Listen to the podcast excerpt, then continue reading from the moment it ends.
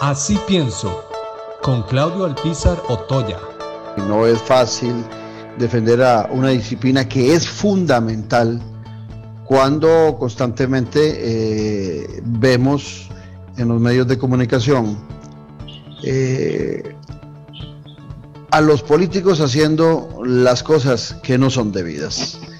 Y entonces el ciudadano empieza a cuestionarse no solo a los políticos, sino a la acción política como una acción fundamental en la sociedad y en la democracia. Uno toma, por ejemplo, las noticias principales del periódico La Nación hoy y encuentra, por un lado, que Costa Rica pagó 54 millones de dólares en multas por no ejecutar préstamos para obras públicas. Y esto no es nuevo.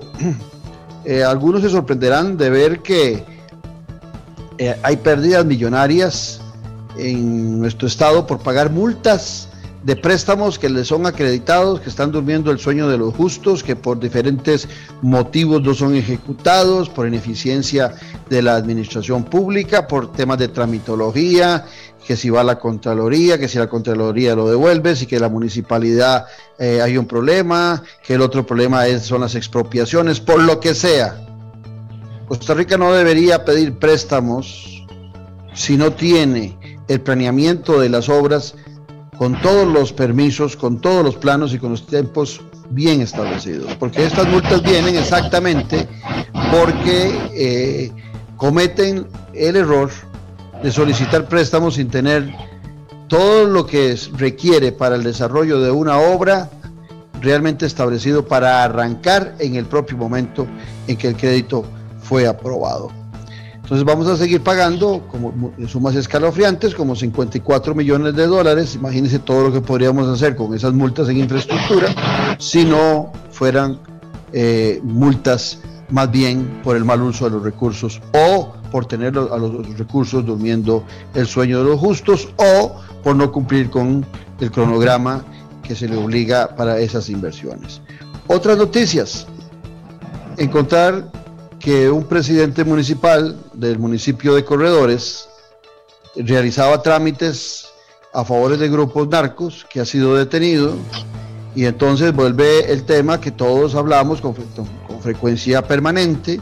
de lo que representa la zona sur del país como un nicho abierto al desarrollo del narcotráfico. Una zona tan rica, hoy que vamos a hablar de turismo, una zona tan hermosa, eh, una frontera abierta sin problemas con Panamá, es mal utilizada eh, por la carencia de seguridad en diferentes niveles en nuestro país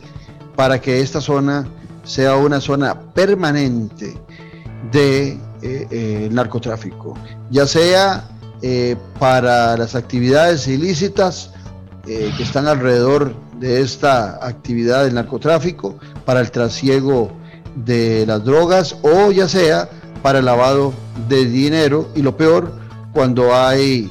eh, compadre hablado con los políticos de la zona. Eso tampoco es nuevo, también se viene hablando hace muchos años y no hay soluciones. Y el broche en esas noticias que vemos hoy en la prensa es que los diputados aprueban permisos remunerados para cuidado de familiares en el sector público. Ya que, fregado. Ya que fregado como eh, a veces los diputados también hacen o dan licencias eh, que no deberían darse o que deberían tener mucho cuidado cuando se dan, porque hay que controlar también y hay que establecer eh, cómo va a ser esas licencias, porque ciertamente el cariño que podamos tener y la solidaridad con esos permisos eh, para cuidar a las personas que puedan estar enfermas por COVID o por alguna otra enfermedad son importantes, pero también a sabiendas de lo que pasa en el sector público costarricense, que hoy por hoy está muy criticado, este tipo de permisos lo que vienen es a afectar la imagen del sector público y a marcar esas diferencias que en el sector privado sienten tanto